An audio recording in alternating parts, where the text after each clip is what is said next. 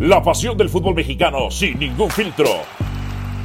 Donde se habla fuerte sin pensar en susceptibilidades. Aquí arranca Voces en Juego.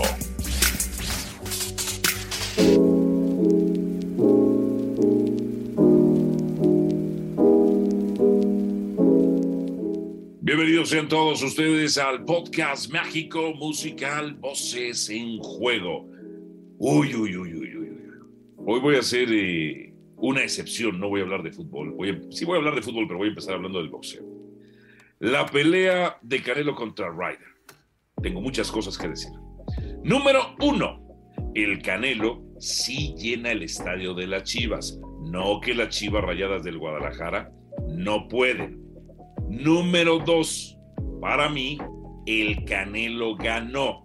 Paréntesis ganó de manera extraordinaria, no necesariamente. Voy a explicarme.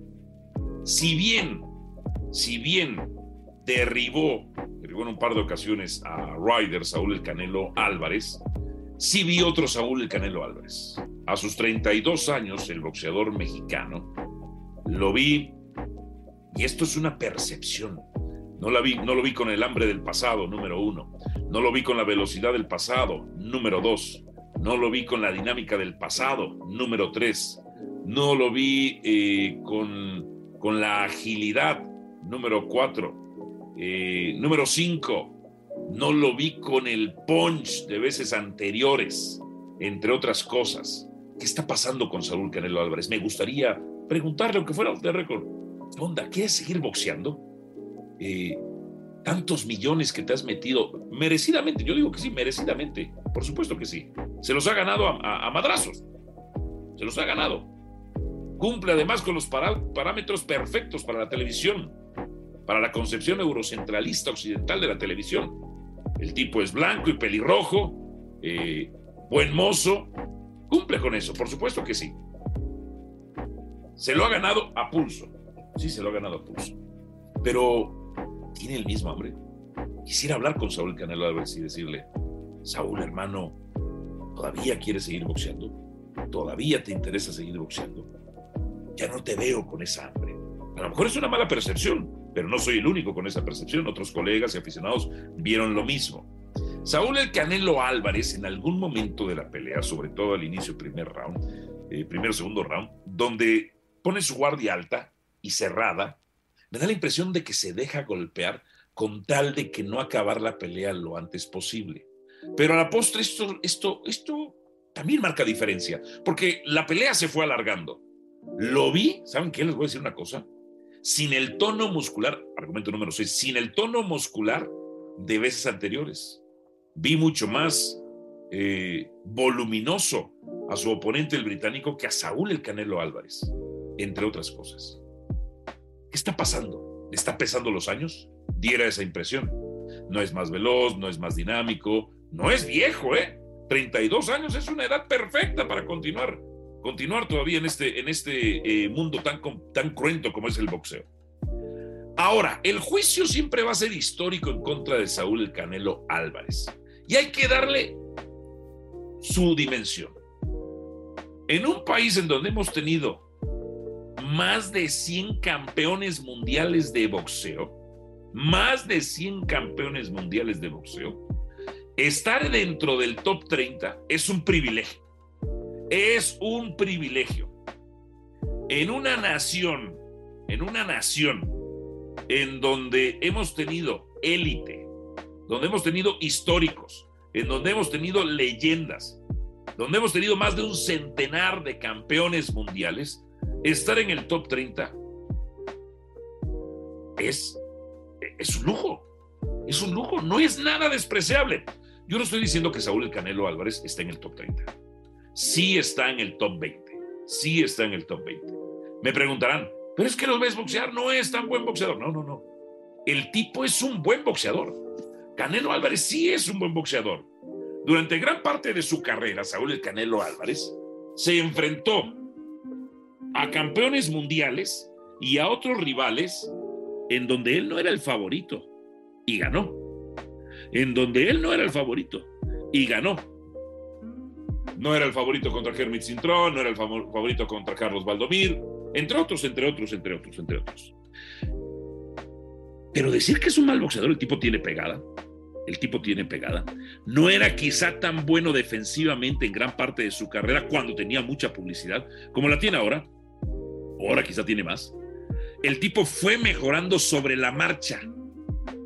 En ese sentido no es no es un fenómeno, y no, no sé si diría natural, no es un fenómeno como lo fueron otros boxeadores mexicanos con otra técnica. No es, ¿tiene buena técnica? Sí, sí tiene buena técnica. ¿Ha mejorado su técnica? Sí, ha mejorado su técnica. No es una técnica legendaria. No, el tipo va a ser leyenda. Sí, el tipo ya es leyenda. Top 20 si quiere ponerlo.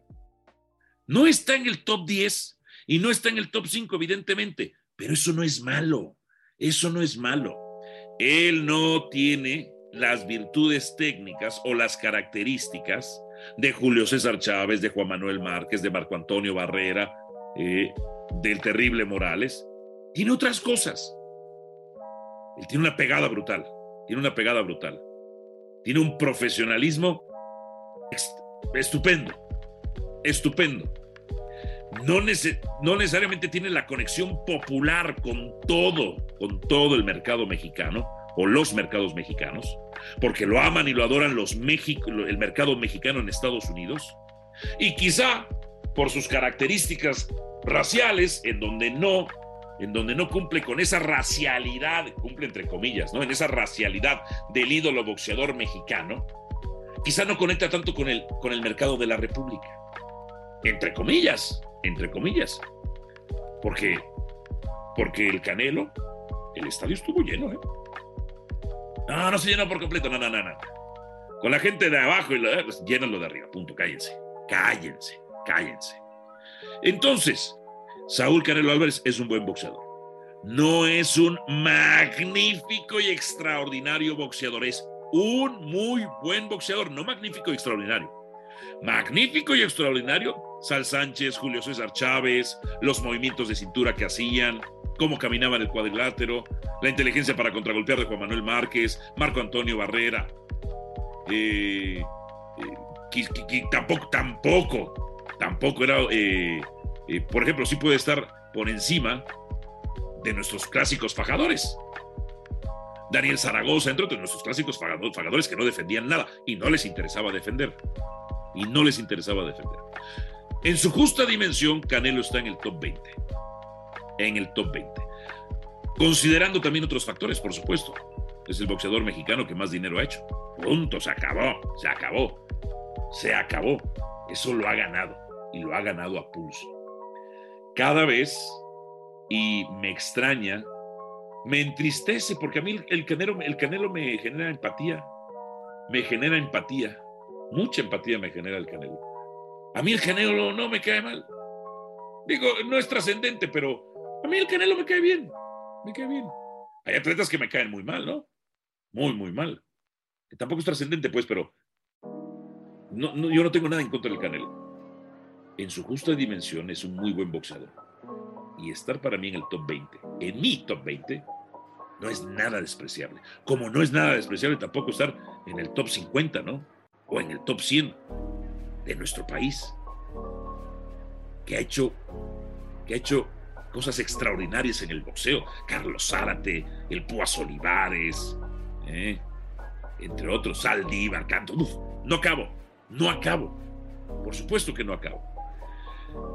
Bien, han quedado definidos, han quedado definidos, voy a hablar ahora de la liguilla del fútbol mexicano y daré mis pronósticos al respecto. Han quedado definidos ya las llaves las llaves de lo que es las, eh, los, cuartos de final del fútbol mexicano. Ay, nanita, esto se va a poner bueno. Esto, qué, qué sorpresa las que hubo, ¿eh? Qué sorpresa las que hubo. Sí, señor. Atlético San Luis derrotó al León 3 por 1 y Tigres impuso a Puebla 1 por 0. 1 por 0.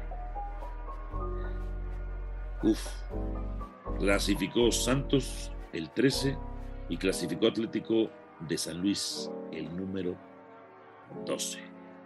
Clasificó Atlas eliminando a Cruz Azul y quedó eliminado Pachuca y. El 5, el 6, el 8 y el 11 quedó eliminados.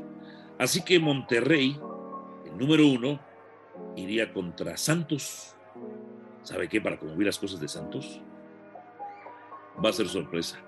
Santos va a eliminar el equipo de Víctor Manuel Bucetich.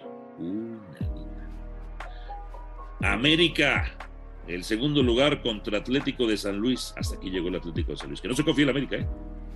Pero el América para mí fue el mejor equipo del torneo. Sí, no tuvo los mismos puntos de Monterrey porque su inicio fue muy mal. Pero después se convirtió en el número uno. En mi ranking, en mi power ranking, entre otras cosas. Uf, número tres, Guadalajara. Guadalajara va contra el Atlas. 3 por 3 quedaron en fase regular. Este Atlas lo veo, Quiñones lo veo, los muchachos, el Jeremy Osier, uff, los veo, Camilo Vargas lo veo, Guadalajara no tiene portero. Los errores, ¿Sabe dónde cometió errores? Regularmente cuando Dionisio me acusa de que digo el decálogo de los errores porque Querétaro y Puebla y le doblaron las manos al Guacho Jiménez, y comete también un error contra Cruz Azul. Pero ¿sabe qué otros dónde hubo más errores también del Guacho Jiménez? En el partido contra el Atlas. No sabe salir, entre otras cosas. Uf. Y, y el Toluca, el número 4, se va a enfrentar a Tigres. Ay, nanita. Toluca es peligroso. Hasta aquí van a llegar los Tigres, entre otras tantas cosas.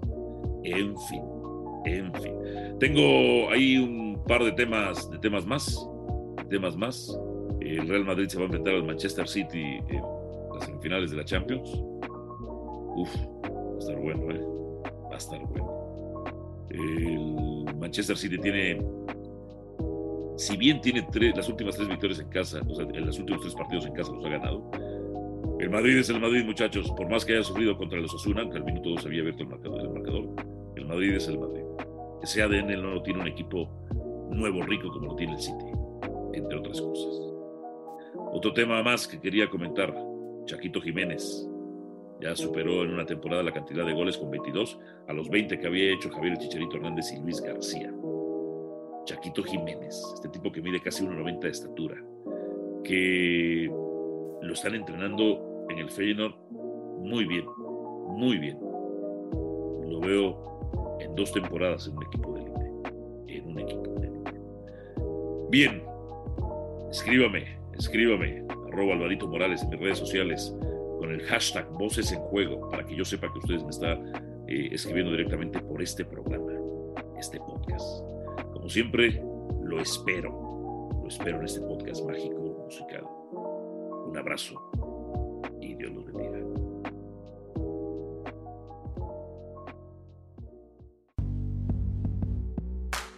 La pasión del fútbol mexicano sin ningún filtro. Donde se habla fuerte sin pensar en susceptibilidades. Aquí arranca Voces en Juego.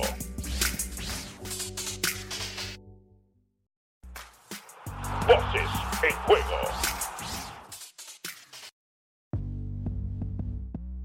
Aquí termina Voces en Juego nos escuchamos de nuevo para repartir más verdades del fútbol mexicano.